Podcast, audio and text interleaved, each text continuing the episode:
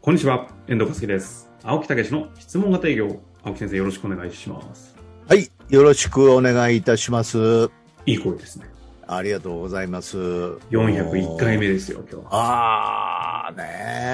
え本当にたくさんの方がね、えーポッドキャスト、そして本をね、えー読んでいただいたりして、その中で随分ね、もう、それ自体だけで活躍できていただいてるっていうね。多いですね。うん、だから私ね、やっぱりそういう意味では、もうこの質問型営業を広げるっていうのはね、まあ、うちの、まあ、もちろん習得とか入門習得直伝というのもありますけども、はい。いや、そうではなくて、大いにその考えに共感して、その、えー質問型をやっていただいて、そしてお役立ちという思想をね、えー持って営業していただくというね、こういう人が本当に世の中に増えていくことこそがね、実は大事なことじゃないかなというね。今日は冒頭から暑いですね。いや、もうちょっとね、うんええこう、ダイナミックにシフトチェンジして、ダイナミック に。シフトチェンジ。そもう、もう、この思想を広めるということにおいては、う、うん、やっぱりもっともっとこのポッドキャストを聞いてもらう人、もね、ちょっと詰まりましたけうど、大事なところでね。 はそれい、いや、かでら、もね、本当に。本も書ね籍ね、ですそうよね。また今度はね、ちょっと違う角度から出そうと、あ、もう大丈夫です。えーいうような形でもう大ね、丈夫です。えーいや、書店でもねええ、あの、青木武っていうタグがもう最近出てきてるんですよ。本当ですか自分で作ってるんじゃなくちてょ。ちょ違う違う。これ作ってやったら青 やな。すいません。ちょっとやめてもらえます みたいな。え、飽きませんみたいな。すごいやりそうですけど。せっかく作ってきたのに でな、みきたいな。のにやたらフォントぶっといな、あれみたいなね。違う違う。書店が作ってね、書店 が。あ、そうかそうか。そうなんですね。と言いますのは、と言いまそすのはの、うん、本が、営業の本がね、やっぱこうおん、質問型営業というテーマで16冊出してるでしょ。あないんですよ、それは他の人の。確かにねあれはね。あ、うん だからコーナー取るから、もう分かりやすく名前入れとけ、みたいな。うん。ぜひ、あの、書店関係の皆様いらっしゃいましたら、青木武の、あの、そう。カテゴリー札をね、そうそうそうそう。ぜひお願いします。俺あの、私なかなければ、リアライズの方から、あの、ご提供いたしますので。私の本って、ほいで割と立て続けにみんな買うんでね。あ、そうですね、確かに。そうそうそうそう。う書ん、や籍、っぱり書。籍、書籍、ポッドキャスト入門編みたいな人多いですね。いやー、本当はあの、やっぱり文章がうまいんでしょうね。重い、面白いんでしょうね。さあ、ということでね、そろそろ本題の方に入りたいと思いますが、 取り残された。見てこそれましたね。さあ行きましょう。はいまあ、。そんなこんなでね、今日も、はいあのシフトチェンジしたはい青木武史でお送そりうしなんたでいすと思います。ダイナミックに。はい。ね。はい、いきます。えー質問です、はい。えー社長から質問型営業を受講するように言われました。えー、ありがたいですね。しかし、私は管理部門であり、営業現場は持っていません。うん。ただ、事業部間においては営業的な交渉、折衝のような機会も多く、営業を学ぶことは管理部門にとっても重要であると思っています。うんしかし実際に受講するとなると営業現場を持たない私たちでも受講は可能なものでしょうか、うんそのような立場の方の参加もあるのでしょうかきっとこの番組を当社の社長も聞いていると思いますので改めてご教示お願いいたしますという社長に直じゃなくて青木先生を経由してまず、し社長がなぜね、受け、受けなさいと言ったかっていうことですよね。ますねそうですね、うん。そこ聞いていただいたらいいんじゃないですかなぜ受けようと思って、受けよう、受けなさいという、うん、言っていただいたんですかという質問型で、うんうんなぜ私に言っていただいたんでしょうかうん、まあでも確かに聞く必要がありますねそうなんですよね。多分、コミュニケーション、えーまあ、コーチングという要素もあるんで、コミュニケーションに役立つとか、あるいは営業部門というものを理解するということで、非常に役立つとかね。うんうんううんん。あるいは一回それを出て行って体験することによって、さらに幅が広がるとかね。いろんなことがあるとは思うんですけどね。えええただ、あのーやはり、やっぱりね、質問型営業って質問型コミュニケーションなんでね、えうんベースは。うんうんうん、だからコミュニケーションが良くなるっていうのはもう間違いないですよね。ほうほうほうええまあ、今年あの質問型営業とともにセルフマネジメントというものをリーダークラスにどんどん広めたんですけどやっぱり質問型営業コミュニケーションということをベースにえーこう話していきますからねえ非常にやっぱり社内が良くなってくるんですよね。え年明けなんで、去年ですかね。ああ、世去の中はね年ね、去年ね、はい。というようなことなんですね。ええだからそういう意味では、まあ私はもう本当質問型営業って、あの営業をこう入り口、コミュニケーションを入り口に、やっぱり相手のマネジメントや、それこそ人生さえも変えていくっていうね。非常実際に。、どうなんですか、その、うん確かに、営業とコミュニケーションって、あの、コミュニケーションの方が講義で、営業というちょっと独特の専門特化したコミュニケーションスタイルとして営業はがあるような気がするんですけど、ええせっかくの質問型営業を、うんちょ。っとこうコミュニケーション力が上がる程度の形でええ身につけようとして、うん。実際に研修とかってついていけるもんなんですかこの方の質問すごいわかる気がするんですけど。いや、実はコミュニケーションを変えるというテーマで、実はスタートするんだけど、うん、実はコミュニケーションを本質的に変えようと思えば、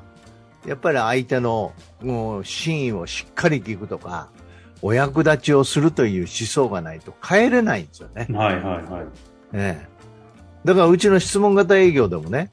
あの習得コースって6回あるんですよ。うんうん、それで入門編受けてよしこのもう質問型営業の質問の方法を学ぶぞみたいなね気合を持って入ってくるわけですよ、うん。はいはいはい。ね、そういう人もいるわけですよ、したたかにないね。うとん、ところが1回目ね、はいスタートはお役立ちの信念ということを学ぶわけですよねい、きなりずっこけるわけですね。うんそうそうそう2回目愛を学ぶわけですああ、よもう。お役立ちの本質で一体どこに質問型が出てくるのと 営業も質問もない。というふうに思ってるんですけど実はそれを実践したら成果が出だしたうん。こんなことが起こるんですよね、ええ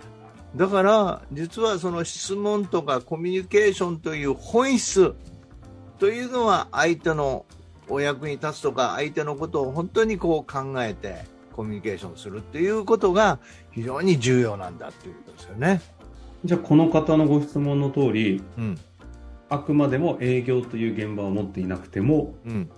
コミュニケーションの結果的に本質が分かっていくので、うん全く受講は問題ないですし、実際にそういう方もいらっしゃるんですかあコミュニケーションというか、あのーやっぱりあのどういうんですか上司、部下の形で上司例えば社長が出てくるっていうのはそういうことじゃないですかうんうん社長も結構受けられてますからね、うん、社長直接お客様とうん。ああ、こう、そういう現場持ってないいうことは社長ないですそうよでねすね。え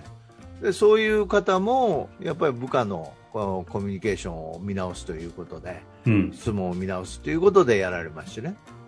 あでもそういう意味で言うと、やっぱり営業っていうことに変に、こう、営業って言うと営業なのかなと思っちゃいますけど、うん本質的なコミュニケーションを身につけるという、その課題に対してご参加いただく分には全く問題ないと。そうそうそうそうん、うんそういうもんですか。まあ、ただあれですかね。う。うん。あの、よくある、この研修の効果として、うん。効果測定をして KPI どうだっていうことが測りにくいっていう課題は出るかもしれないですけど、ええあの数字でね、売上いくらとか分かりやすいじゃないですか、あらりなんぼ。まあまあまあ、それが一番わかりやすいんですけど、でもやっぱり社内に与える影響とか、うん、それから、うん、例えばコミュニケーションによって、えーいろんなものが変わってきますよね。なるほうん。だから効果測定といってもそういうこう自分の職域、職場においてのやっぱり変化とかそういうようなことをあの最後にビフォーアフターで言ってもらう場合もありますよ。ど。うんうんうん。うん、それから6人でしょ。はい。この大体6人、多くて8人ですけど、まあ、まあ6人ですよね、ベストね。うん、だからそういう意味では、うん、もう1人ずつにのテーマにおいてアドバイスをするということは私、できますからね、なるほど。うん、だから少人数に絞ってる、最低8人までということで絞ってるっていうことですよね。そうなんですね、うんなんとなく営業現場を昔私もやったことない時とかに営業の人たちが集まるとやっぱりこう意識すごいじゃないですかうん常に、だから戦ってる感あるんで、はいはいだはけどいやあちょちょっとはさすがに一緒に混ざったら申し訳ないなみたいなこう管理部門としての引け目とみたいなのって生まれそうだなというふうには思ったのでい。うん関係ないと。うんうん。うん。まあ関係ないです関係ね。なんでかっていうと、その、あの、戦い方が間違ってるからね。